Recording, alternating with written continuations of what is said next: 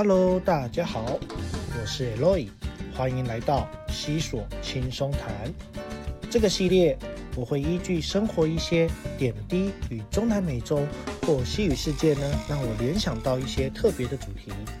那这个主题呢，可以从我们的生活娱乐到节庆的庆祝，让我们透过这样的方法，更了解西语世界的文化之美。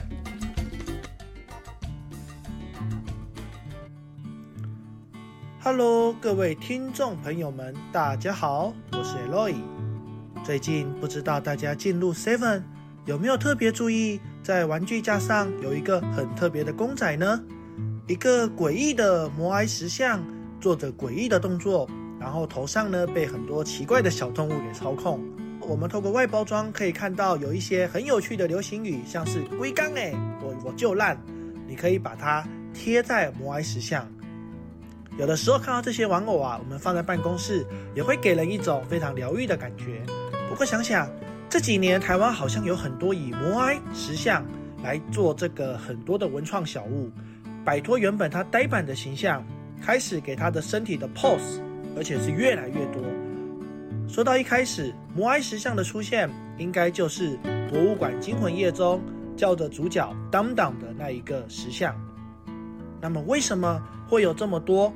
摩埃石像的小物呢？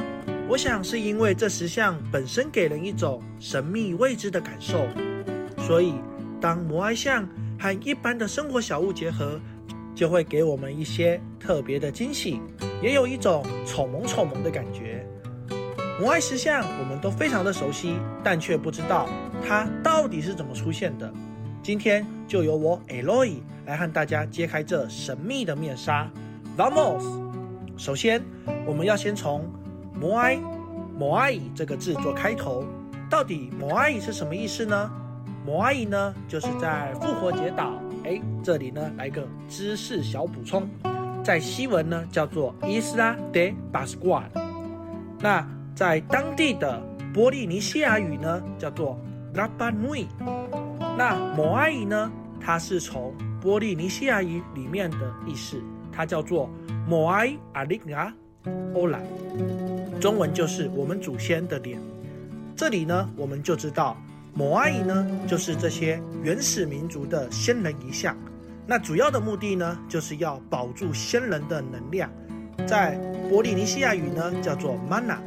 这个 mana 呢，在我们华人世界的理解就是灵魂或气，因为呢，他们非常的相信这个 mana 可以。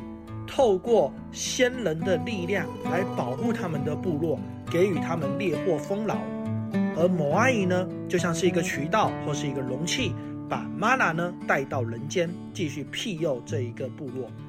那么，为什么复活节岛上会有这么多的摩阿姨呢？其实啊，这座岛是一座无人岛，但是呢，它附近呢还有其他的岛屿，上面是有不同的民族，而摩阿姨的。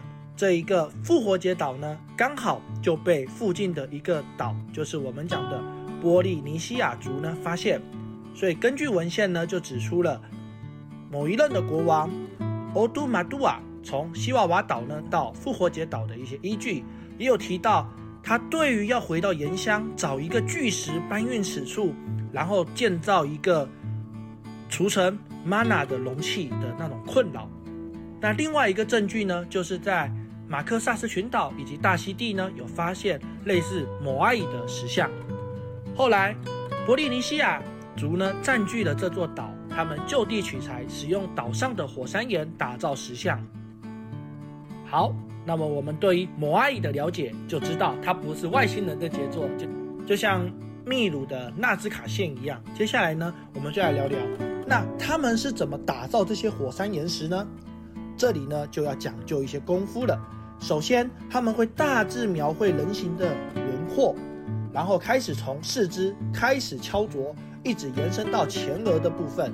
当这一块呢完成的差不多之后呢，他们会来细细琢磨脸型，最后完成了眼眶，然后这个石像就完成啦。之后呢，把这个石像拉到我们现在目前发现的区域，就把它埋进去固定。那这样的工序呢，最长呢？需要两年的时间来完成。好，那么我们已经了解他们是怎么打造这些摩埃像了。那问题又来了，在火山岩附近，你要怎么把石像拉过去呢？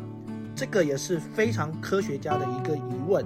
所以目前呢，有两个推论呢是比较有可能的，但是呢，因为没有任何的证据，只能说是科学的推论。第一个叫做 La Caminada，而第二个呢叫做 El Trineo。第一种呢，La Caminada 就是走路，让摩埃像走路。首先分成两队人马，用绳索套住摩埃的头部，两边的人互相拉扯，让摩埃呢透过左右摇摆前进，就好像摩埃呢在走路。因为这很费时，所以呢只是一个猜测。那第二个呢，就是 a d r i n e l 就是用木锹将摩阿姨呢平躺放在木头上，透过推动石像让木头滚动。这当然也是一种猜测。所以呢，基本上有可能将摩阿姨的运送的方式有这两种。那么来到了，当我们把摩阿姨的运送到特定的地方，要怎么固定它呢？很遗憾的，也是没有根据。根据推论呢，有一个可能性呢，叫做 La instalación de plataforma，在平台上建制。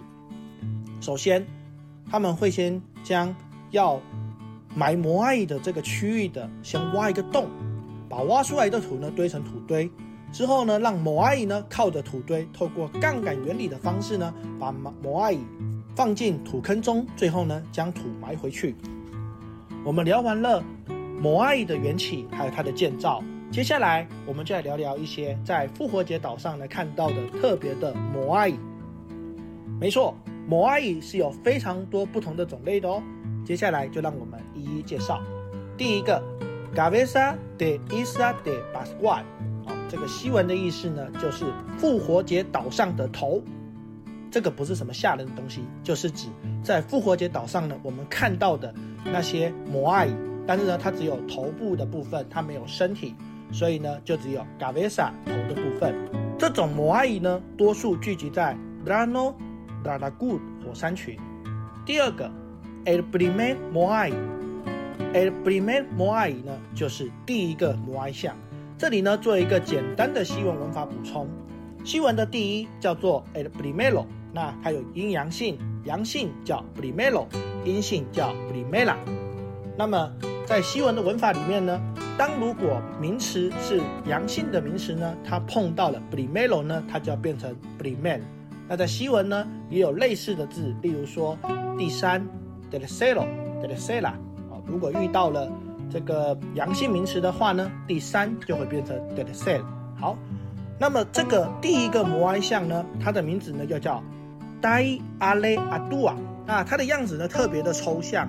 所以呢，被历史学家认为说，它只是一个 magetta，就是一个比例模型，让其他的人可以根据这一个比例模型呢，来打造合适的摩艾。第三个，摩艾 bilo bilo，这个是指很臭的摩艾。它跟其他的摩艾的最大差异呢，就是它的鼻子非常的高挺。那也有人说，这个 bilo bilo 呢，是指它的附近呢有这个怪怪的味道。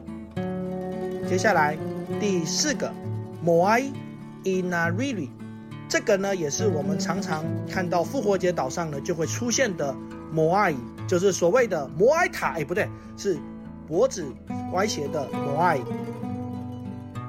第五个，Moai Gogona A Roa，这个呢是一个很特别的摩艾，因为呢在它身上呢有殖民船的图腾，到现在呢我们也不知道。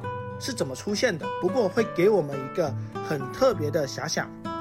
接下来第六个，某阿姨嘟咕嘟里，这个某阿姨呢，它呈现的是一个人跪下来的样子，很像我们习惯呢将身体躯干整个趴下来那样子。第七个，某阿姨 g l a s i c o sobre los au，这个呢也是我们非常熟悉的某阿姨。就是呢，我们提到说，当他们把那些从远处搬来的摩阿姨呢，他要把它埋起来的时候，会带到一个类似祭坛的地方，叫做阿五。这个阿五的作用呢，就是我们知道摩阿姨呢是保存先人的 mana，那当然呢，你要把这样子的能量扩散出去，需要一个渠道。那阿五呢，就是一个祭祀的平台。接下来最后一个也是非常常见的摩阿姨呢，叫做摩阿姨公不告。这个非常的常见，就是你在照片呢会看到的，就是一些戴着帽子的摩阿姨。